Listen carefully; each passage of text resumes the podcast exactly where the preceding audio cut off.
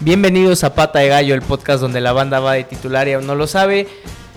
Regresamos nuevamente al estudio iridescente. Eh, tenemos muchísimo que platicar. Hay gallos, eh, fuerzas básicas, primer equipo, eh, la femenil. Entonces, pues vamos a darle, eh, como siempre, aquí a mi lado derecho está mi buen amigo Omar. Pues vamos a platicar de gallos blancos. Hoy tenemos un invitado que es para mí una enciclopedia de no solo de gallos blancos, sino del fútbol en Querétaro y podría decirse que a nivel nacional también. Ya lo presentaremos un poco más adelante. Omar, ¿cómo estás? ¿Qué tal amigos? Bienvenidos a este su podcast. Este, como bien lo dices, tenemos invitado de lujo. Estaremos hablando ahí de las categorías menores. La 18 va y le gana Santos en, en el territorio Santos Modelo. Eh, lamentablemente la sub-20 vuelve a caer, es un equipo gitano. No se ha encontrado en toda la temporada y muy contentos con el triunfo del primer equipo. Este, de eso y más estaremos analizando brevemente, pero sin más preámbulos y te dejo que introduzcas a nuestro invitado Jim Lee. Adelante. Pues es para mí un honor. La realidad es que tengo que conocerlo ya algunos años, pero he seguido su trabajo de, de marcaje gallos durante prácticamente desde que inició. Es una plataforma que ha eh, dignificado a gallos blancos y ha dignificado, creo, la, la, profesión de periodista. Hoy en día tenemos periodistas, eh, pues de marketineros, diría Martinoli, ¿no? En, y no solo en, en, medios locales, sino a nivel nacional, que dices tú, no puedo creer como un tipo como este esté en ESPN o en Fox, ¿no? Eh, a los lambehuevos te refieres tú. Sí, o sea, o tipos incendiarios, tipos que también, este, por generar una nota, hacen una polémica barata de algo que no existe e inventan ahí un tema. Medrano Azteca. Sí, o sea, digo, Medrano Azteca, pues Medrano Azteca, Medra, David Medrano, eh, digo, nos desviamos un poquito de la introducción del, del, de la presentación del invitado. Medrano Azteca para mí no es un mal periodista en el sentido de información, porque la neta tiene conectes y el tipo sabe mucho de fútbol. Tiene una historia y un bagaje que, te, que le permite hablar de cualquier tema y de cualquier época. Lo que hizo para mí sí es un error garrafal, pero bueno, eso será de otro podcast. Presentamos a, al CEO de Marcaje Gallos, que él no se considera el CEO, pero bueno, de eso también te habla la cantidad, la calidad humana que tiene Sacra, ¿no? Que considera al equipo como parte integral del proyecto de marcaje gallos. Sacra García, muchísimas gracias por estar hoy aquí en Pata de Gallo. Ya habíamos empezado los primeros podcasts en, su, en sus inicios. Eh, pues bienvenido. Casi hasta me hacen llorar con, la con el inicio. ¿Cómo están? Muy buenas a todos el día de hoy. Oigan, este, alguien decía que siempre es bonito regresar a donde uno fue feliz y los inicios de pata de gallo. Eh, me tocó estar colaborando en más de alguna ocasión en esos inicios maravillosos y yo también puedo decir, digo, si se trata de decir netas, los primeros podcasts que se hacen eh, en, este, en esta plataforma de Gallos Blancos, yo creo que los más llegadores, los más pegadores, y no es porque esté de invitado el día de hoy, fueron la primera etapa que hicimos Jim con invitados de lujo, donde de verdad, si, si existe la palabra, se desnudaron varios jugadores, varios invitados con la información que sacamos allá con el Calaco, con el Hueso Romero. Híjole, si ustedes tienen la oportunidad, es información que ahí está por el resto de, las, de los días y siempre será interesante volver a escucharlo porque no sé si recuerdas esa con el negrito Miguel Martínez que fue titánica, casi tres horas, pero te suelta tanta información que no se sabe, la contratación de Diño y ese tipo de cosas que la verdad, un trabajo maravilloso lo que se hace. Sí, bien lo, lo comentas, eh, esos inicios grabábamos en casa de don Silvano. Digo, no sé cuánta gente tenga el privilegio de haber entrado a la casa de don Silvano, de platicar con él 5 o 10 minutos, nosotros grabamos ahí, eh, le mandamos un saludo enorme a don Silvano, eh, igual al buen Pollo también, que es, que es, es parte de este proyecto, a, a, Eric y Frank, que, que ya no son parte de Pata de Gallo, pero fueron los también de los iniciadores, ¿no? De allá como en las conspiraciones de 1810, ¿no? Los primeros este, los primeros mártires de, de pata de gallo, pero eh, pues el tema de gallos blancos hemos coincidido a lo largo de, de, muchos podcasts y con todos los invitados que hemos tenido. Hablar de gallos blancos te da para 3, 4, 5, 6, 7 horas, ¿no? Y alguien, alguien me decía que, ¿de qué, qué voy a meter en mi programa? Lo dices muy bien, el hablar de gallos blancos puedes hablar de su historia, de su tradición, de la gastronomía, de la cultura, de las playeras, de lo bonito de los jugadores, de eh, los incendiarios, de los petardos, de muchísimas cosas. Entonces siempre va a haber tema, independientemente de que Gallos esté en la liguilla no esté en la liguilla, haya vacaciones, va a haber temas de sobra para hablar de este equipo. Lo dices bien, Sacra, ¿no? Este, todo lo que conlleva a Gallos es para hablar infinitamente sobre el equipo, su historia, su tradición, la afición más que nada. Nosotros siempre lo hemos dicho aquí, el club o para el club la afición debe ser importantísima, que muchas veces a las directivas se les olvida, pero la afición es parte esencial del equipo y, y muchas veces como nos está pasando ahora, ¿no? Con Grupo Caliente, por ahí se les olvida que existimos, que no nos dan un comunicado, pero para eso tenemos mucho tiempo para hablar de ellos mejor vamos a entrar de lleno con el podcast. Bien lo platicaba Omar al principio del podcast, eh, las categorías menores, eh, pues un equipo gitano a la sub-20, un equipo que tiene, que es un sub y baje, ¿no? Puede ir y pegar de visitante, viene de local y pierde, o sale de visita y se lleva, gol no goleada, bueno, esta vez sí fue goleada, eh, pero al final de cuentas mucha gente luego, eh, yo, yo eh, me ponía a platicar, ¿no? Que antes no existían las sub-20, ¿no? Era el torneo de reservas y, y, eran dos horas antes del partido, digamos, del premium. Y mucha gente dice, es que esos partidos que, pues es que ese es el semillero de los futuros eh, prospectos importantes de cada club, ¿no? De ahí salieron Gil, Jordi, Marcel, Jimmy entonces sí es importante echarles un ojo, un ojo, ¿no? Obviamente también a los que son muy fan, muy fan de fútbol o de gallos blancos, pues ves la alineación de la sub-20 y dices, ah, cabrón, güey, ¿por qué está Balanta en la sub-20? Ah, pues es que tiene cinco amarillas y por eso lo mandan a jugar allá, ¿no? Entonces, eh... pues mira, ca cada equipo eh, regularmente sí manda a ciertos jugadores que traen tarjeta o que no pueden tener participación a, a estas categorías. Hablando en específico de Querétaro, eh, sí, las cosas no se han dado. Yo creo que esta estructura, y podemos eh, hablar pestes del grupo caliente, pero Dentro de lo, de lo rescatable, yo creo que el actual director técnico Mauro Néstor Gerg ha encontrado algunas alternativas por parte de esta cantera. En la categoría sub-18 hay chavos, me ha tocado en, algún, en alguna ocasión estarlos este, transmitiendo sus partidos, y hay, hay, calidad, nada más que de repente se nos pierden, de repente eh, esta continuidad eh, pues no lo hay cuando la hecatombe se generó en el cegar por eh, si se vende, si no se vende, los malos resultados, yo creo que también fueron parte de la epidemia.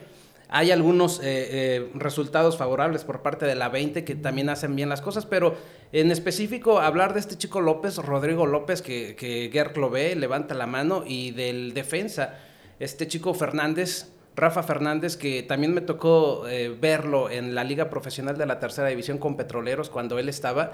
Y es un líder, un tipo que, se echa el equipo a los hombros, que le pega muy bien a balón parado. Y ese es uno de las palomitas y de los aciertos que eh, tiene Mauro Néstor Gerg. Y que no nos eh, sorprenda con las triquiñuelas que regularmente hace Grupo Caliente cada seis meses que estos chavos terminen en Tijuana. Sí, es correcto, ¿no? Lo dices bien. Este, yo quisiera preguntarte, y aquí lo hemos platicado con, con anterioridad en algún otro podcast, este, ¿qué te parece el semillero? Este, porque con Grupo Imagen, eh, obviamente, pues nos fue muy bien, la cantera se, se, nutrió, hay jugadores por ahí hasta en selección nacional. Este, ¿Crees que el semillero siga vivo aquí en Querétaro? ¿Lo has notado? ¿Tú que sigues este, de cerca ahí a las fuerzas básicas? No, y más que nada que también te toca narrar eh, partidos de tercera, eh, del llano, ¿crees que hay talento bruto para decir, este chavo bien asesorado, con un régimen alimenticio importante y sobre todo con la oportunidad de entrenar profesionalmente?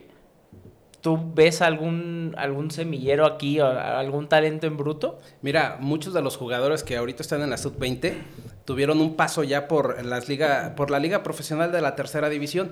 Te hablo del equipo de Titanes del Oro, te hablo de Mineros, allá donde está el Capi Beltrán. Y regularmente veíamos al, equipo que se encarga de escauteo por parte de Gallos meterse a sus partidos. De alguna manera estaban haciendo la talacha. Lo que yo creo, a diferencia de lo que pasaba con Imagen, es que se está perdiendo esa continuidad. Si ustedes recuerdan con Imagen, le apostaron. Eh, eh, pusieron el, el, tema de la cresta, que era un espacio que estaba en comodato, ni siquiera era de ellos, pero lo habilitaron de tal manera que el chavo que viene muchos vienen de Acapulco, de Zacatecas o de otras ciudades, tenían las comodidades para poder estar en un espacio donde no pagaban renta, donde les daban alimentación cosa que hoy en día no está sucediendo. Muchos de los chavos que están en la 20 y la sub 18 pues tienen que trabajar para poder costear. Entonces ahí es donde viene eh, eh, esa seriedad que anteriormente se daba y que hoy cuesta un poquito, pero sí hay mucho talento en Querétaro. Pues hay que explotarlo, ¿no? Obviamente si tú quieres eh, tener dividendos o, o, tener, digamos, frutos importantes, pues hay que invertirle, ¿no? O sea, es como en la tierra, pues tienes que comprar un tractor, tienes que eh, ver el tema del agua y demás. Acá es lo mismo, ¿no? Es esta parte de... Yo creo que te, le, das muchísima certidumbre a un chavo y que le digas tú, mira, olvídate de la renta, tenemos una casa club o unos departamentos y olvídate de la comida, al menos desayuno y comidas. Ya la cena es, va por tu cuenta, pero le das muchísima certidumbre a un chavo que viene con toda la ilusión. ¿Y qué es lo que generas? Pues que se sienta muchísimo más identificado con el club y muchísimo más comprometido, ¿no? Sí, lo dices bien. Este, estamos grabando aquí cerca de la colonia Casablanca y yo recuerdo que Grupo Imagen cuando estaba acá en, en Querétaro tenía la casa club aquí no muy lejos, aquí por el Panteón Municipal en la parte de atrás y después agregaron otra casa, tal vez rentaron. Eran dos casas donde veías tú, porque yo pasaba por ahí a diario, este, veías a los chavos llegar del entrenamiento, los veías por esta zona que yo transito bastante y, como bien lo dice Sacra, eso se ha perdido porque no le dan apoyo lo que realmente necesita un joven es apoyo para triunfar. Claro, y, y, de esas historias pasadas donde pues no había mucho recurso y llegaba el chavo, hay un personaje también eh, pues aficionada de los gallos blancos como es Doña Coco y si tú vas a su negocio, platicas con ella, dice, aquí llegó Jimmy Ruiz cuando, eh, cuando no tenía dinero, Jimmy Gómez, Jimmy Gómez, Jimmy Gómez. Y, Doña Coco les daba de comer y así llegaron varios jugadores de, los que posteriormente pues eh, con esa oportunidad que se les dio de acuerdo a sus eh, temas futbolísticos, pues ya comenzaron a brillar, pero muchos de ellos, el mismo aficionado los comenzaba a ropar cuando no tenían dinero. Sí, y es, es, es un binomio al final de cuentas que, que, se termina dando, ¿no? O sea, ropas siempre a la gente que, que menos posibilidades tiene al, principio y, y, terminas generando este tipo de, de, anécdotas y sobre todo de labor social como, como lo hace Doña Coco, ¿no? Porque eh, eventualmente la, y, me queda claro que no lo hace por un, por un beneficio futuro, sino porque ama gallos y dice, pues es mi granito de arena, ¿no? Es, es, es mi aportación al equipo. Pues vamos a entrar de lleno a lo, que fue la jornada. Eh, me gustaría empezar con un tema muy polémico, violencia en los estadios nuevamente. En Mazatlán el tema de la policía, lo cual para mí es muy grave porque la policía nos robamos ese, esa frase de los americanos de proteger y servir a la comunidad, porque esa madre es de allá. To este, protect and serve. Sí, entonces esa, o sea, para mí es todavía más grave que la policía en lugar de hacer un tema de protocolo de seguridad para los aficionados, no. O sea, como que usan la autoridad para, ah, pues yo sí te puedo reventar porque yo soy la autoridad, tengo una placa y tal. Viene el tema de Tijuana, que, ojo, eh, o sea, Grupo Caliente es dueño de Gallos Blancos y de Tijuana, que ya están inmiscuidos o estuvieron inmiscuidos en dos temas de violencia. Sacra, me gustaría saber tu opinión. Tú que has viajado a prácticamente todos los estadios de México, ¿qué opinas? ¿El Fan ID sirve, no sirve? ¿Para ti qué es? Porque para mí el Fan ID es correctivo, no es preventivo. No previenes nada con el Fan ID. No, no, no con el hecho de tener la identificación de todos los aficionados ya está resuelto el problema. Aquí en Querétaro falló, no sé si recuerdan. Eh, desde mi punto de vista no fue eh, el tema de luz, para mí es el corte de internet que hacen al interior del estadio 15 minutos antes de que empiece el juego y sin internet pues no puedes eh, verificar los datos de los aficionados. Hagan la prueba, cuando ustedes estén en cabecera norte verán que los teléfonos dejan de funcionar por una disposición de la televisora. ¿Qué es lo que pasó en Tijuana? En, las, en alguna de las ocasiones que, que hemos estado allá, platicábamos con la gente y nos decían que la rencilla más violenta que tienen es con el equipo de León. Y no es de hoy, es de muchísimos años, cuando estaban en el tema del ascenso, ha habido campales impresionantes en la calle. Entonces, la información la tenía tanto el club, el club este, anfitrión, que era Tijuana, como los grupos de, policía. No hay un protocolo a nivel eh, Liga Mexicana del Fútbol para cómo, cómo este, interactuar la policía y los grupos de seguridad interna con los aficionados. Lo vemos aquí en Querétaro. En Querétaro ahora ya está prohibido cantar, ya está prohibido que te levantes de tu butaca. Tú le preguntas al secretario de Seguridad Pública y dice que no es una indicación de ellos, que el aficionado pues va al estadio a gritar, pero en la práctica pasa todo lo contrario. Se están convirtiendo en personajes restrictivos, personajes que se imponen y el que termina perdiendo siempre es el aficionado. Entonces son claroscuros donde el mercado está perdiendo y ahí los dueños están dejando ir mucho dinero porque con qué garantía o con qué ganas el aficionado va a regresar a los estadios. El Fan ID está bien, que sepa quién está entrando y quién está saliendo y quién se está comportando de manera equivocada para que sea eh, pues ya erradicado de los estadios. Pero no puedes caer en los extremos, lo que está pasando en diferentes estadios. Y en el nuestro es uno de los ejemplos más claros. No sé si recuerdan el juego contra Cholos o, o contra este Chivas también, contra los rojinegros en la temporada pasada Vemos eh, barras, vemos tambores, vemos banderas, vemos tubos de hasta bandera y sí están permitidos en otros estadios. Entonces no es una ley por parte de la federación, más bien es la organización de cada uno de los estadios. Acá en Querétaro están prohibidas en los últimos juegos hasta las gorras que trajeran toda este los escudos de gallos blancos. Muy subjetivo. Sí, no, lo dices bien. Aquí tocamos ese tema este, con anterioridad, las dos eh, los dos podcasts pasados de, de que nosotros preguntábamos y hacíamos un llamado al club de quién fue la orden de cero tolerancia. O sea, y no de cero tolerancia en el buen sentido de la palabra. Y no te lo van a contestar. Y sino más bien yo decía, ¿de dónde viene el trasfondo de todo esto? Porque no nada más es decir, ¿saben qué? Eh, se prohibieron las gorras en la entrada sur, como le pasó acá a mi amigo Jim Lee. ¿Te quitaron la gorra? Eh, lo vio eh, al entrar a la puerta sur.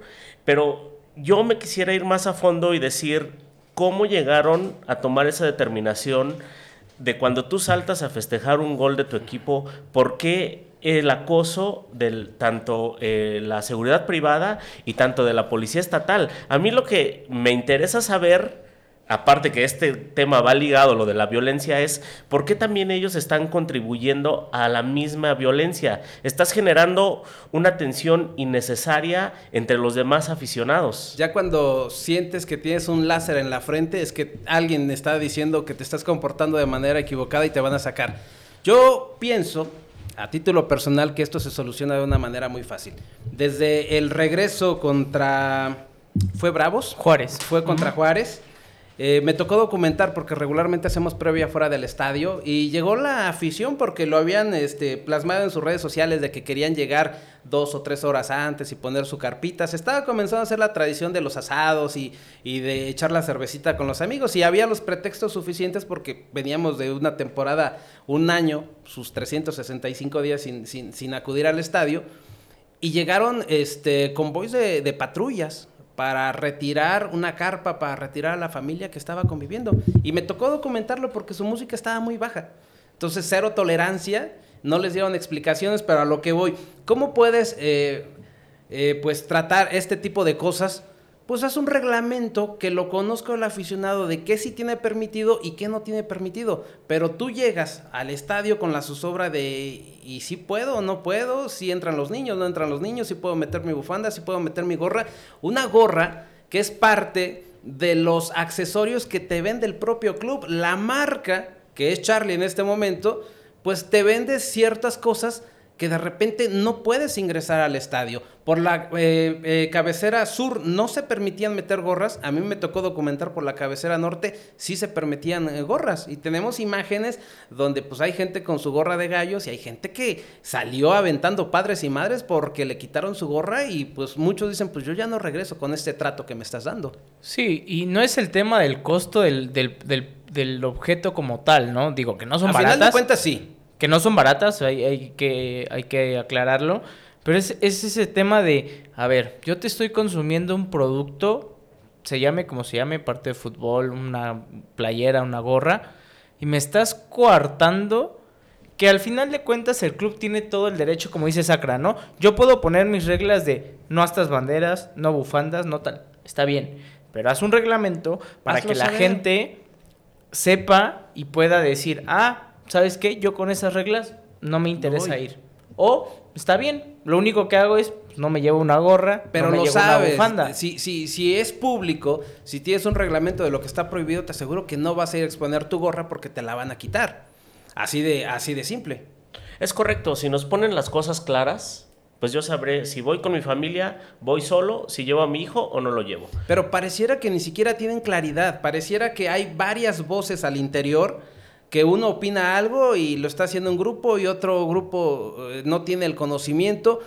Podrías eh, pues llegar a, decir que las gorras pues puedes meter un arma, puedes meter algo, pero entonces ¿para qué están todos los elementos de seguridad que te revisan? Hay varios filtros, mete arcos de este detectores de metales, no sé, te tienes que reinventar. Si estás castigando a tu grupo de animación que está vetado del estadio, pues no sigas eh, eh, pegándole a, la gallina de los huevos de oro, porque a final de cuentas, el que te consume una cerveza, el que compra un boleto, el que compra la playera, el que va y apoya, es tu afición. Y si le das ese trato, pues muchos lo van a pensar dos veces si mejor se van a un barecito o si regresan al estadio.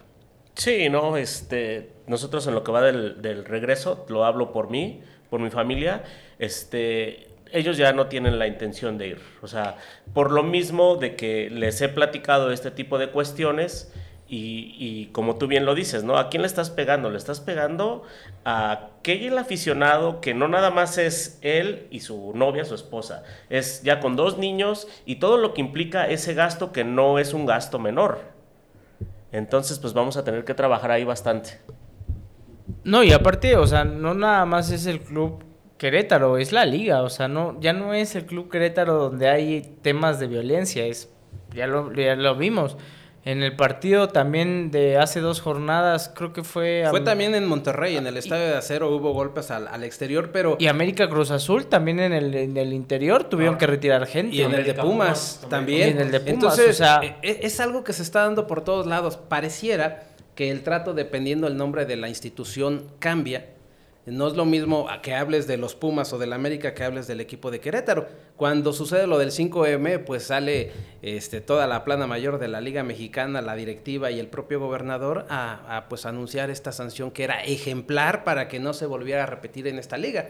Entonces, lo que vimos eh, en, videos que sucede ya en lo que son la parte de estacionamientos y accesos al estadio de los Cholos, que, que pueden decir que el Mictlán pues es lo que pasa al interior del césped, pero el, el, diámetro pues es resguardado y es parte de, de toda la infraestructura de Cholos, sucedió ahí y hubo golpes y hubo gente que terminó en el hospital y ¿Han visto algún pronunciamiento por parte de la federación el día de hoy? Lo único que mandó fue un comunicado que reprobamos los hechos de violencia. Tan, tan, no dice eh, se van a determinar sanciones, nada. Me queda claro que es un tema de, pues Caliente es el patrocinador número uno de, esta liga. Por pero, ahí... pero son 18 dueños. Entonces tienes que generar un piso parejo para todos. Bueno, pero tú lo sabes bien, en la Liga Mexicana nunca se ha manejado así. Somos una liga subgéneris. Este, ahorita el que manda es Grupo Caliente. Grupo Caliente. Alguna vez lo hizo Grupo Televisa, alguna vez lo hizo Grupo Pachuca y ahorita el que tenemos es Grupo Caliente. Y regresando al tema de Gallos Blancos, no nos vayamos tan lejos. Ni presidente tenemos, o sea, ¿qué esperamos de la directiva? ¿Qué es lo que te digo? Que al interior hay diferentes voces que cada uno, desde su supuesto, son los que dan indicaciones. y aquí vemos el, resultado. Pero bueno, con la sanción que le ponen al equipo de Querétaro no se solucionaban las cosas, sí fue una, una, una sanción ejemplar. Pero se van a seguir repitiendo, ya vimos polvorines en diferentes estadios. ¿Qué es lo que sigue? ¿Que ahora sí haya muertos? ¿Y luego qué van a hacer? ¿Van a tapar, van a esconderlo abajo de la alfombra e inventarse otra cosa hasta que se acabe el tema y, seguir por esto? Digo, es un mercado, son 18 dueños, es el deporte que más afición tiene en México y parece que no les interesa porque lo están tratando con las pompis. Sí, y, y, y es una constante, ¿eh? Cada día se ve menos gente en los estadios consumiendo y también volvemos a lo mismo.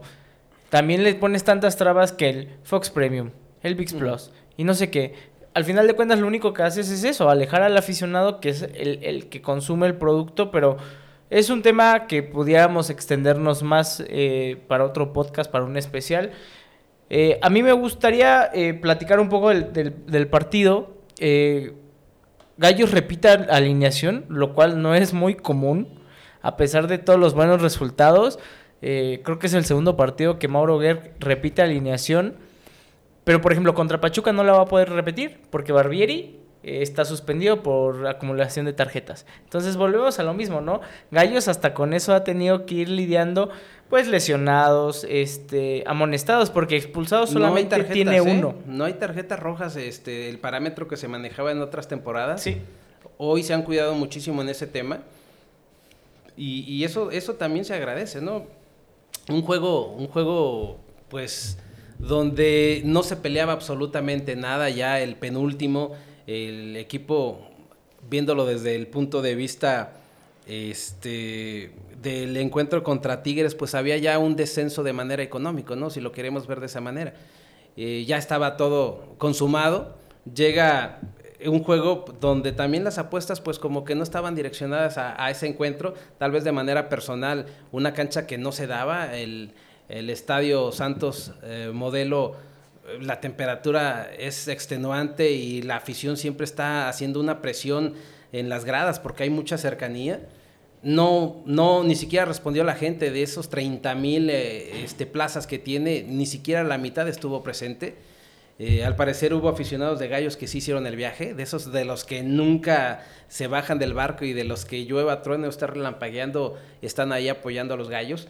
Un encuentro muy parejo, un encuentro donde no hay espectáculo, donde no hay individualidades. La primera llegó casi al minuto 25 ahí por Rivero, le pega de larga distancia un balón que se va afuera. Y parémosle de contar, después llegaron dos del equipo de, de, de Santos y una de Preciado, que ahí la platicábamos antes de, que comenzara el podcast, ¿no? Ahí Gil Alcalá con el, la patita del conejo y el trébol de cuatro hojas, que es uno de los parámetros que yo identifico si la suerte existe en los últimos juegos. Ha estado a favor del equipo queretano, porque un balón con mucha presión que Harold le pega y Gil hace el Cristo. El balón ya había pesado, pero ahí le rebotó en el rostro, ¿no? Un impacto fuerte y se salva cosas que, que, también se agradecen porque en la parte emocional, Jim ¿te acuerdas? Lo, lo platicábamos unas temporadas, el, el, tema emocional del arquero donde no se le comenzaban a dar las cosas y se iba para abajo. Y se notaba en el terreno de juego. Creo que esa parte la ha trabajado muy bien Gil. Vemos un arquero seguro, un arquero que ha sido uno de los revulsivos y uno de los pilares en este parado que hace Mauro Gerg. Posteriormente llega otro, otro disparo desde fuera por parte de este argentino Bruneta que la, impacta en el poste y de ahí en fuera no pasó nada en el primer tiempo. Era como para sacarse los ojos porque no había acción. ¿Qué pasa en el intermedio? Que sale un gallos totalmente diferente, echado para adelante y eso se agradece. Cosa que, que pocas veces vemos, ¿no? Porque también están limitados. Si ustedes checan los goles, no tenemos artilleros al frente, los goles llegan de los defensas, de los medios, de los laterales, ahí. Por ahí de vez en cuando. Uno, Sepúlveda mete. que lo vemos este, desesperado y se le comienzan a dar las cosas en el segundo tiempo. No, y creo que lo, el tema de Gil es, creo que lo disfruta. Creo sí. que disfruta jugar porque en los últimos, en el último torneo que jugó se veía que sufría. Y hoy creo que el, el gran cambio de Gil es eso. Disfruta los partidos y le gusta gritar y le gusta decir. Eh, a mí me gustaría destacar el tema de Rivera. Para mí es de lo mejor de Gallos Blancos. Ojalá que si se vende el equipo, no se vende, si se lo queda caliente, ojalá se quede porque es un tipo Ayer fue número uno en pases acertados, balones recuperados, dribles, no sé qué tanta más consideren, pero fue el número uno en todo. ¿Qué pasa? Es lo que dice Sacra, ¿no? En otros partidos o en otros torneos, ese balón del poste Iba pegaba para en el poste, le pegaba a Gil y se Iba metía. para adentro. ¿No? Sí, claro. Hoy en día tenemos ese, ese, esa dosis de suerte y, y a mí me gustó mucho el cambio de medio tiempo, cómo sale Gallo, sale revolucionado. Después Santos empareja el, el partido y volvemos al, al mismo trámite del primer tiempo, ¿no? Un partido medio soso, un partido trabado. Al principio del segundo tiempo sí era soso. Y, y la gente que nos está escuchando lo que decía Chimbly, no, no es por exagerarle, pero si nosotros recorremos a temporadas anteriores, esa mala suerte del gallo, que iba ganando 1-0, recuerdo contra el Atlas y lo platicábamos también, y se echaron el carro atrás, ¿no? Y aguantaron como hasta el minuto 65-70 de la parte complementaria en el Jalisco. Y la mala suerte otra vez hacen que el gallo pierda contra Juárez en Mazatlán, allá en el estadio eh, Kraken. Y, ya sabíamos el resultado, sabíamos el guion escrito que el gallo jugaba bonito, pero siempre terminaba perdiendo. En eh, juegos ya, yo creo que desde Cruz Azul, contra Pumas, contra el propio Toluca, ese trébol los ha estado acompañando y les ayuda mucho en la parte anímica. En la parte complementaria sí estaba un duelo muy parejo, pero ya se veía un gallo más echado para adelante. Algunas jugadas que ya la estaban terminando. La Pantera, hay un fuera de lugar, un gol que no, no contó.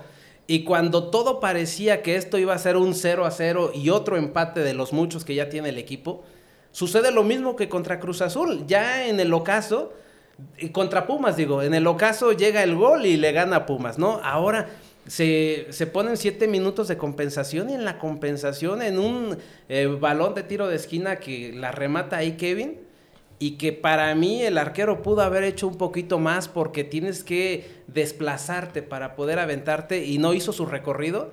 Y gol de gallo, sí era la locura, ¿no? Minuto cua- 93. Y, y a checar números y a esperar de que no te vayan a remontar y ves que se van al frente otra vez.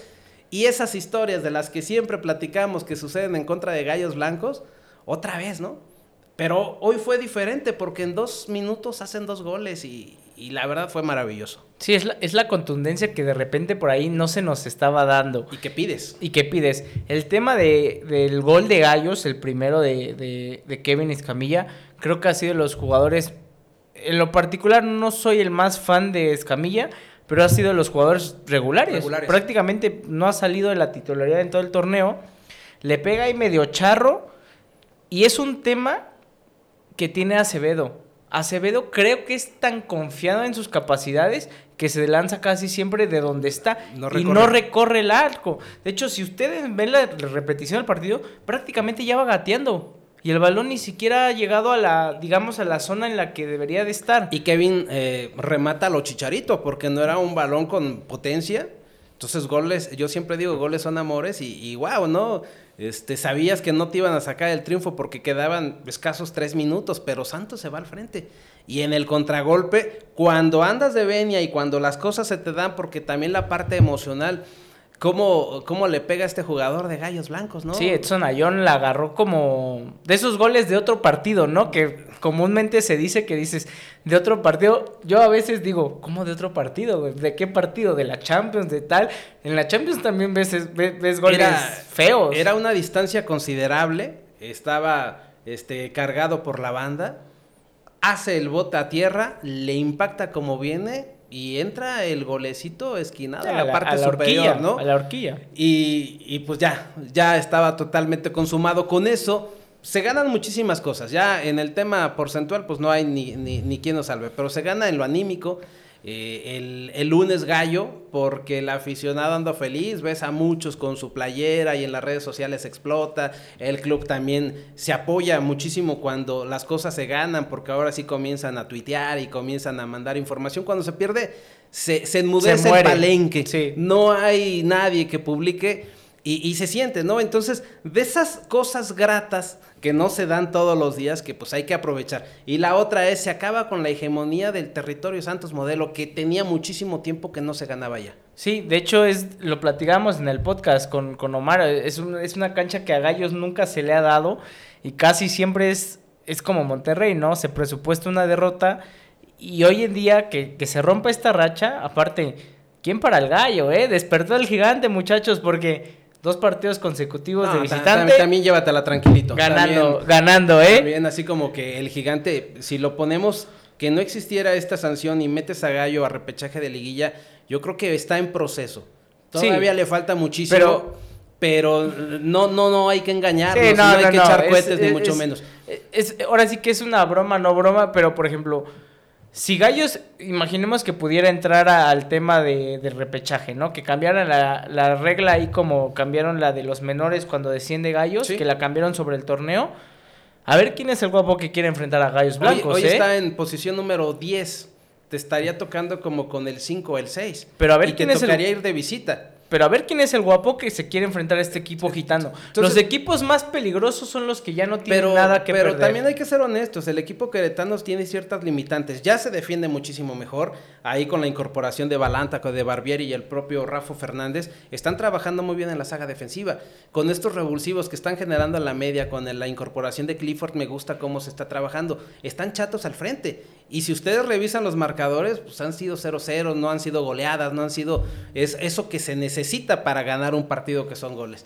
Entonces, pian pianito, tal vez en este acomodo y si le permiten a Mauro continuar con este con esta institución y si es que la franquicia no se va a algún otro lado porque también va a llegar una etapa De rumores. mucho de rumores de como yo se lo había explicado, usted lo escuchó primero aquí y es mentira porque pues el club no te informa absolutamente nada.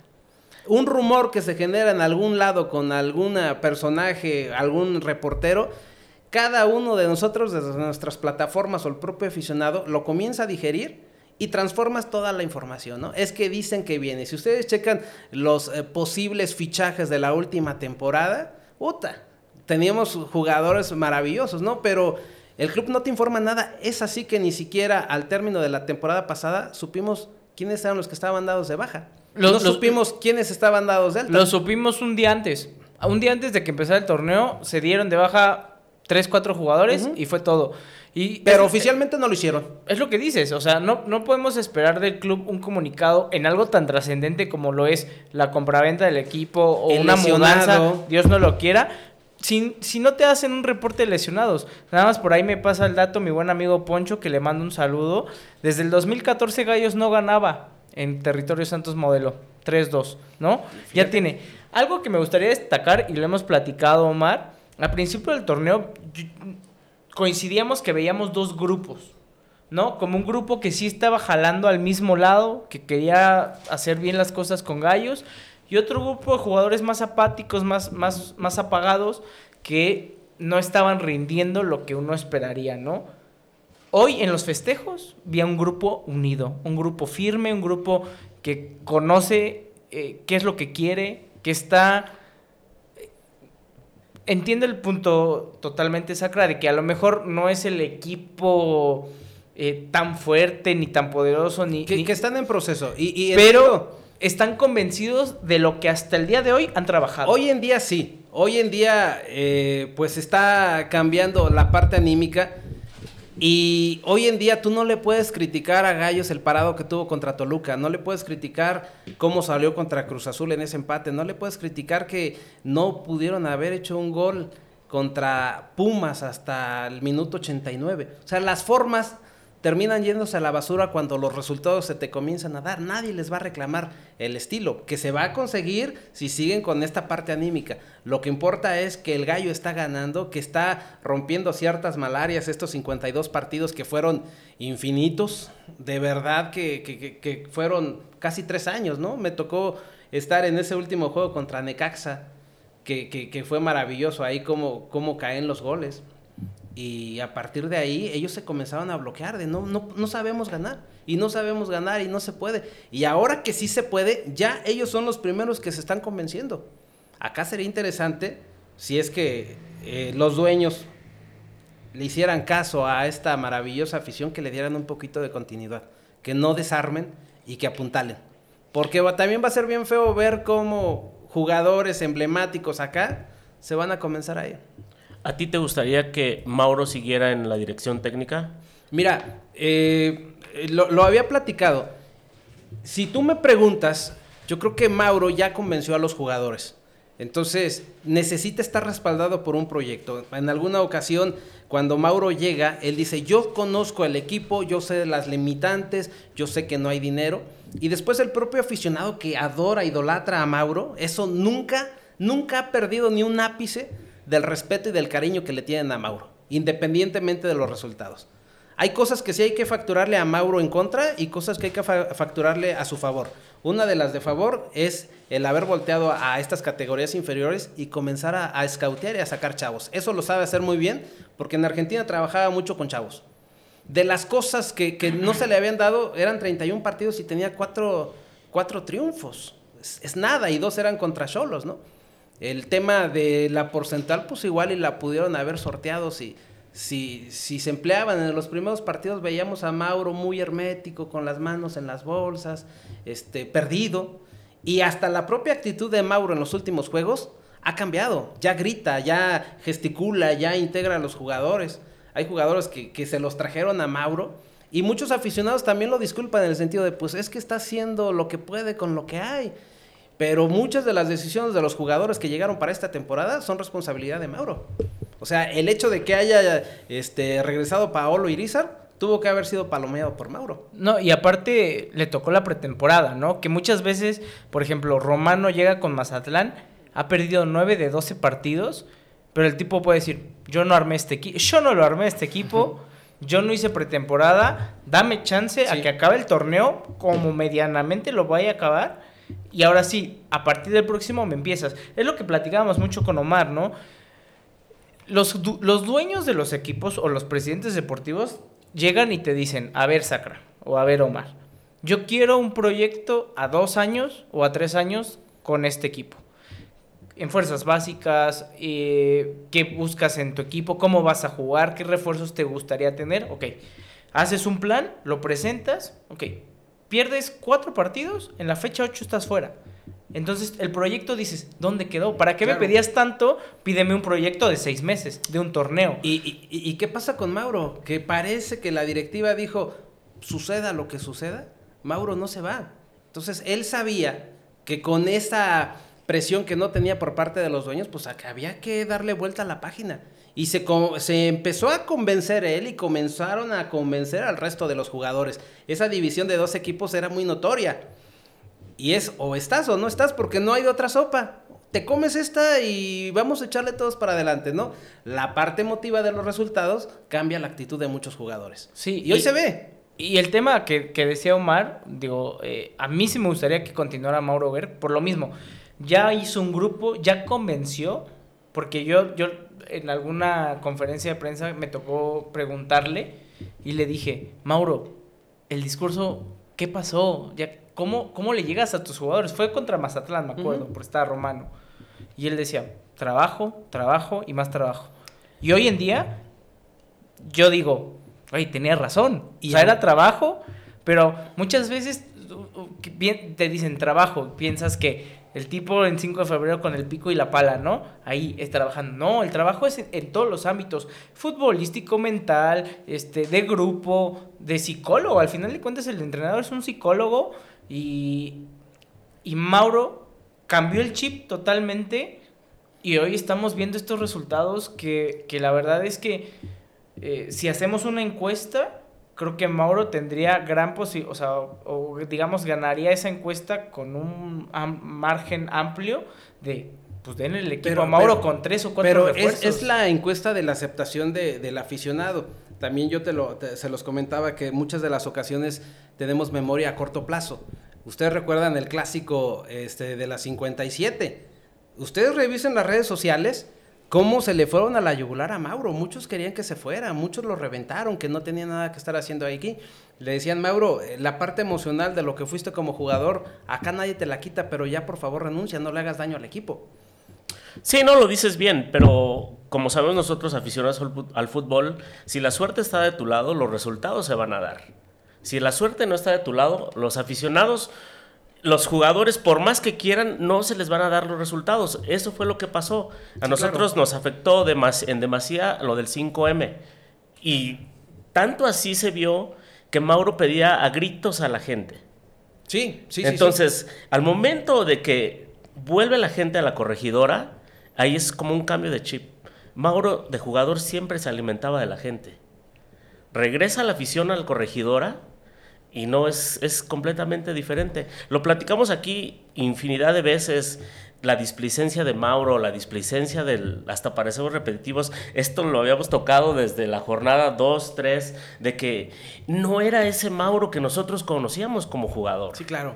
Era, era alguien que en lo, en lo personal, y lo seguimos desde primera A, yo nunca lo había visto de esa forma, apachurrado en su banca.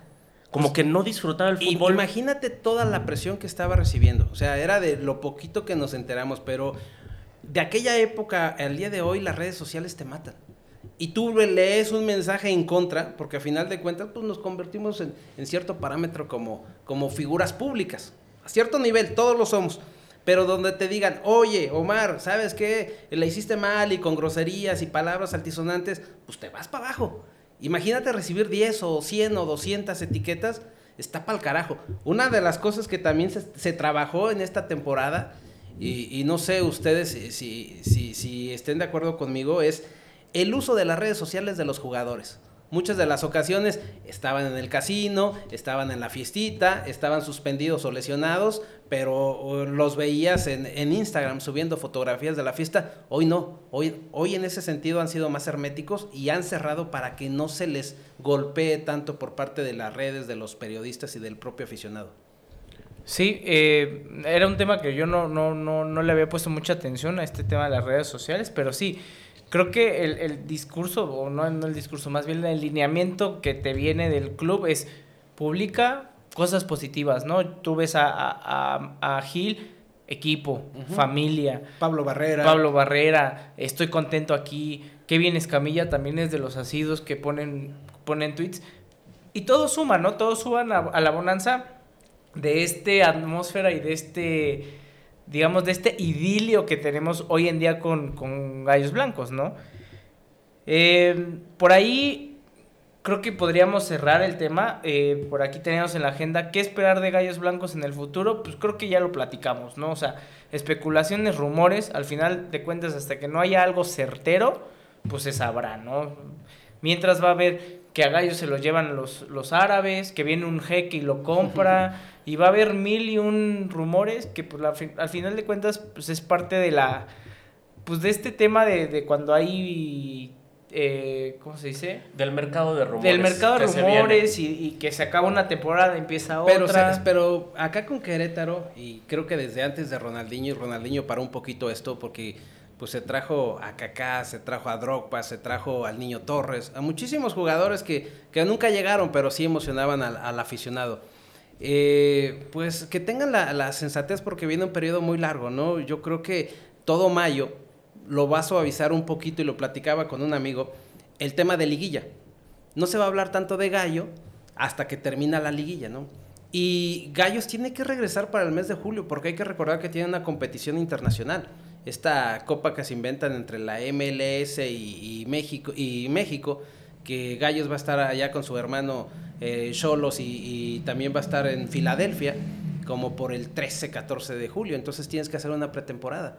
Independientemente de si se vende, si no se vende, pues hay que llevarnos a la calmadita. Y se van a molestar porque sí se van a llevar algunos jugadores, como sucede cada seis meses. Y Jim Lee, desde 2010 desde esa época los Chivapá que llegaban y los de la América, que Querétaro pues, es una tierra muy maravillosa para ciertos jugadores, ya que están en el ocaso, porque acá agarran su segundo su tercer aire y se sienten de maravilla, ¿no? Un Tiburón Sánchez, un Jair Pereira. Osorio. Osorio, y, y de verdad que nos han ayudado muchísimo. El propio Madrigal, ¿no? Del Necaxa, que aquí también dio el doble Resurgió, pecho. Claro. Y, y pues bueno, mejor esperar, tranquilizarse no, no creerse todo lo que se maneja en las redes sociales, porque, insisto, todo el mundo últimamente traemos la exclusiva y, pues muchas de las ocasiones, si ustedes revisan hacia pasado, hay cosas que nunca sucedieron. Sí, es correcto. Eh, el próximo domingo, 30 de abril, promoción de Día del Niño, por fin hay una promoción de este de este tema de, de, Grupo Caliente teniendo a Gallos Blancos. Eh, por ahí eh, en las redes sociales. Eh, Me gustaría saber sus pronósticos para ir cerrando el podcast. Eh, Querétaro recibe a Pachuca, un Pachuca urgido de sacar tres puntos por el tema de, de ahí del acomodo de la liguilla.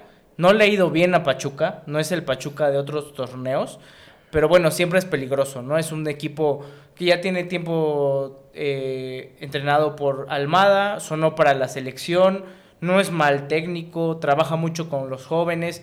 Pachuca es un equipo de mucho talento, joven, entonces creo que va a ser un partido bastante importante y bastante bueno. Y pues vamos a disfrutarlo, ¿no? Nosotros, Gallos, lamentablemente ya no se juega nada, pero pues hay que disfrutar el partido. Es el último partido en casa en unos cuantos meses. Entonces, yo sí exhorto a la, a la afición, si tienen algún niño en casa, pues dense una vuelta al estadio, ¿no? Pasen un buen rato y pues ojalá que gane el gallo. Eh, quisiera saber sus impresiones rapidín de este, de este partido. Mira, aquí son muchos parámetros de todo lo que ya platicamos, ¿no? ¿Qué va a suceder el próximo domingo? Primero, si el aficionado va a querer ir después del trato que se les ha estado dando de manera general. La otra es ir, y, pero pues ya no, no, no, no disputas absolutamente nada como para invertirle o, o utilizar tu domingo en algo más productivo, estar en familia. Sería interesante saber con esta promoción que están haciendo, casualmente por el Día del Niño, yo creo que pues también la directiva está pensando en de qué manera los comenzamos a traer. Porque, insisto, no, no te juegas absolutamente nada. Domingo por la tarde, una de las cosas también que hay que agradecer que ya regularon un poquito más los horarios, ¿no? Porque si recuerdan eran en martes, en viernes, en jueves, en sábado. Ahorita fueron sábados y domingos la mayor cantidad de partidos que se acopla más para que se pueda acudir en familia. ¿Qué esperar? Bueno, eh, la misma tónica de lo que ya vimos en los últimos juegos, eh, cerrados ya con más orden en la parte defensiva, en la media, y aprovechando uno o dos destellos que van a tener para, para poder este, pegar. No sé si Pachuca venga ya cansado porque ha tenido un ajetreo bien importante, es de los equipos que eh, pues tuvo muchísimo trabajo la temporada pasada, ¿no? No, y aparte le tocó jugar con Champions uh -huh. esta temporada, entonces sí tiene una carga extra de partidos que, que Gallos no tiene. Sí, y, y, si tú me preguntas, pues bueno, un, un, juego muy cerrado, un juego de estrategias, pero el plus es que Gallos esté en su casa y que está con la afición. Los muchos o pocos que acudan ahí van a hacer ruido, hasta donde se los permitan. Perfecto. ¿Pronóstico? 1-0, favor Gallos. ¿Gol de quién? No, ya, digo, es, es, bien difícil calcularle porque no tienes un ariete, no tienes un, un killer, no tienes un carrito bueno que sabes que todos los balones estaban distribuidos para él te puede llegar desde Rafa Fernández hasta eh, Rodrigo López pasando por la Pantera, por Sepúlveda, entonces del que sea y como sea. Hasta Mauro se puede poner los pantaloncillos cortos y, y, entrar al campo. Hasta Gil, ¿no? Digo, si ya lo hizo Acevedo y Tiago Volpi le gustaba ir a rematar, pues de quien sea. Y yo insisto que las formas terminan quedando en segundo término cuando los números quedan a favor de tu equipo. Eh, los precios van desde los 100 pesos en las diferentes zonas del estadio hasta los 500 pesos en tribuna VIP, que nunca en la temporada vimos esos precios tan bajos. En los últimos cuatro partidos siempre estaban arriba de los 300. Pachuca se juega todavía su lugar entre los primeros cinco, los primeros cuatro, para que descanse este, para el repechaje. Entonces Pachuca sí tiene algo por qué pelear, no va a ser un partido fácil, porque no es lo mismo si Pachuca viene con carga de trabajo que descanse una semana a que entre de quinto y juegue el repechaje, el repechaje infamo, infame de esta liga. Así es que yo creo que eh, Pachuca va a salir con todo y probablemente pero, pero el triunfo. Todo puede suceder, no sé si tú recuerdas, Jim Blim, ahí un resultado que necesitaba Gallos para entrar a la liguilla, ¿no? Que necesitaba como cuatro resultados, incluyendo, este, creo que ganarle a Pachuca. Tres, eh, no, fue 3-0, necesitaba tres goles aquí. Sí, era, eh, si fue la primera liguilla, tenía que ganarle 3-0 a Estudiantes Tecos, le gana a Estudiantes Tecos, mete gol, creo que es el Jagger, el Bofo y el Amauri Ponce. Pumas no tenía que ganar, creo que empata y otro resultado que no me acuerdo. Y se eran todos, tres. ¿no? Sí. Y lamentablemente con, con esta repechaje de liguilla, pues eh, te enrachas con tres partidos y puedes estar adentro, ¿no? Los únicos que ya tienen asegurado su lugar es el, el equipo de Monterrey. de Monterrey, allá del profe Buse. Ahí se va a pelear el segundo y el tercero y hasta el cuarto lugar, el América, Chivas y Toluca. De ahí en fuera puede ser una pachanga de, de cualquiera que, que moje en esta última jornada y se van a meter a repechaje de liguilla. Pues sí, eh, Pronóstico. igual, pero eh, 1-0 favor Pachuca. Porque creo yo, y, y como lo venimos diciendo, creo que ellos sí traen algo ahí, este...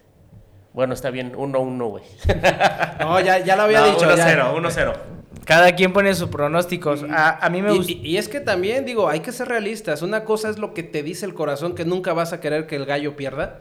Y otra cosa, lo que tú estás viendo. Tal vez acá Omar sí dice, bueno, Pachuca llega con la necesidad de triunfo, tiene que emplearse para meterse a liguilla. y- Es- Fue, fue lo mismo que pasó este partido con Santos. O sea, nosotros sabíamos de la dificultad que es jugar en el territorio Santos modelo.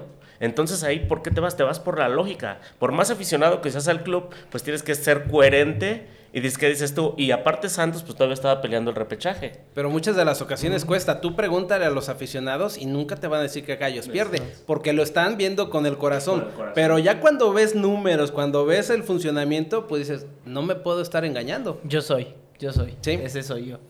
Eh, sí, creo que es cierto lo que dices tú, Omar.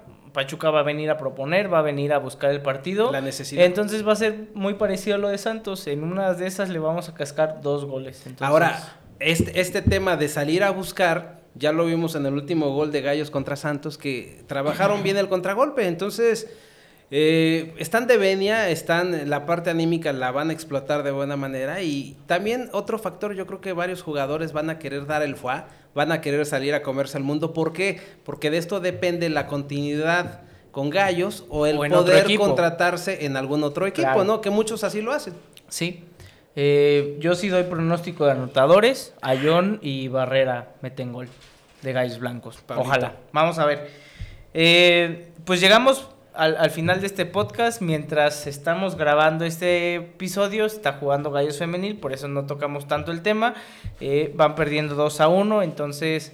eh, Pero bueno, podemos eh, hacer alusión con el equipo de, de- de Gallos no- femenil, no sé si ustedes ya lo tocaron, pero también se llevó el clásico de la 57. Sí, uno sí, por no, lo tocamos y, y dijimos que, que entendieron cómo se juegan este tipo de partidos y también que este partido era un partido contra los, o sea, es uno de los planteles más armados para ser campeón, no, no para competir, para ser campeón como América, ¿no? Y por cierto, este, pues ya aprovechando ahí, buena puntada la de la Liga Mexicana de Fútbol por felicitar al equipo de los Tuneros por su sexto aniversario. Sí, que ellos eh, por ahí dicen que tienen como mil años de historia, que desde Tenochtitlan ya eran gladiadores, y luego tuneros, y luego del San Luis Potosí, y luego que de la madre patria de España. Entonces, pues uno ya no sabe muy bien cómo está ese rollo, pero bueno, felicidades a Por los, sus seis a- años, a ya. los vecinos de, de aquí de San Luis. ya van a mudar los dientes de leche. Muy bien, pues eh, un gran podcast, la verdad, eh, Sacra, muchísimas gracias por, por venir con nosotros, eh, un gustazo tenerte siempre y platicar de gallos blancos, como, como lo decíamos al principio, podríamos hablar mil horas de gallos blancos, Sacra, muchísimas gracias, eh, sigue haciendo contenido importante de gallos blancos ahí con marcaje, un saludo a Rubo y a Abel y a toda tu, toda tu comitiva, todos tus, tus, tus cuates que, que, que te echan la mano. Un saludo a toda la banda de ahí de, de pues que nos siguen en redes sociales, Empate Gallo, a- al buen Poncho, al buen Roy, eh, pues a toda la banda que nos escucha, la verdad es que estamos muy agradecidos porque eh, pues esto es para también para ustedes, ¿no? Sí, claro. Ha- Hacemos este esfuerzo para, para llevarles un producto pues, para que se diviertan aunque sea un rato, ¿no? Entonces, eh, Sacra, muchísimas gracias. Eh, no sé qué más quisieras agregar, Omar. Este, yo nada más quisiera hacerle un llamado a todos los aficionados que si tienen la oportunidad, asistan al estadio. Es el último partido de la temporada. Tal vez ya lo dijimos aquí que Gallos no se juega nada. Este, pero nosotros como afición sí nos jugamos bastante, ya que va a existir esa incertidumbre por muchos meses, donde no vamos a saber nada del equipo, mínimo dos meses o tres. Entonces, eh, pues vamos a disfrutar de este último juego, porque de ahí en fuera no vamos a saber nada de gallos, no vamos a ver si se va, no vamos a ver si se queda, no vamos a ver si Caliente seguirá con el equipo. Entonces yo creo que es una oportunidad para que los jugadores se sientan arropados por, por nosotros como aficionados. Que se pongan en los zapatos de Morelia, que quisiera tener un equipo de primera división y con esto que, que no sabe el presente inmediato de Gallos, pues bueno, ahí disfrutar el tiempo que nos lo dejen, que ojalá y sea muchísimo a este equipo que se tiene que reinventar, que la propia barra, la propia resistencia tiene que tener una cabida y tiene que regresar de manera diferente al estadio, porque como están las condiciones va a ser imposible. Pero si lo entienden también los propios aficionados, yo creo que se pueden reinventar y hacer punta de lanza desde el Estadio Corregidora para hacer cosas totalmente diferentes y seguir apoyando al equipo. Se tiene que negociar con esta directiva o los próximos dueños, pero no podemos estar de espaldas. Y si me lo permiten, bueno, pues también eh, pues un llamado a toda la afición porque yo siempre lo he dicho que somos cada uno de nosotros desde nuestra trinchera en un medio o como aficionados, somos embajadores de gallos. Y como embajadores de gallos, el trabajo que nos corresponde a cada uno de nosotros, primero es disfrutar los juegos, portar tu playera, sea sábado, sea domingo, sea que eh, haya juego o que no haya juego, ponte tu playera, habla bien de este equipo y de verdad que si hacemos esta comunidad embajadores de gallos, pues podemos hacer que más allá de las casetas que, tiene este estado, también sepan que este equipo es fuerte y que este equipo tiene muchísima, muchísima historia. Y lo comentaba Jimly, podemos hablar desde la década de los 1950 de cómo se dan los primeros partidos en el estadio eh, municipal, cómo desciende, más bien cómo, cómo se va después de siete años por temas económicos, cómo lo toma la universidad, cómo regresa en una eh, copa que le llamaban Copa de México 70 por una promoción para llegar de tercera división a segunda, cómo sucede lo de atletas campesinos, que, que ahí la historia dice que pues mataron al gallo para formar a atletas campesinos, después el accidente y así, miles y miles de historias que se pueden contar con personajes que todavía existen. Si ustedes ven a don Silvano, pídale una foto, pregúntenle, el tipo trae la mente tan clara que trae muchísimas historias. Hay todavía dos personajes de la década de los 50, don Paquito Perales y y el señor Manuelito Rodríguez, que también si tú platicas con ellos, salen muchísimas cosas. Hay un director técnico que para mí es el tipo que más ocasiones ha estado en el banquillo de Gallos Blancos, que es don Oscar Urquiza. Yo le he contado mínimo seis ocasiones diferentes. Un tipo que albergó en su rancho allá en Guanajuato a esa selección de Brasil. Tiene fotos con Pelé cuando vienen en México 70 y es un tipo que tiene muchísima historia. Hablar de gallos, put, a mí me gusta toda la, parte antigua y de verdad que te encuentras muchísimas cosas. Pero bueno, ya para cerrar, póngase su playera de gallo y hable bonito de este equipo porque usted también es embajador de Gallos Blancos de Querétaro. Ya lo dijo Sacra, usen su playera, pórtenla con orgullo, hablen bien de Gallos Blancos. Eh, me queda claro que Sacra es la enciclopedia, digo, en un minuto, dos minutos nos, nos hizo un repaso por todas las décadas de Gallos Blancos y a los que no nos tocó verla, pues te lo imaginas, ¿no? Y ves a, piensas en Don Silvano y, tal.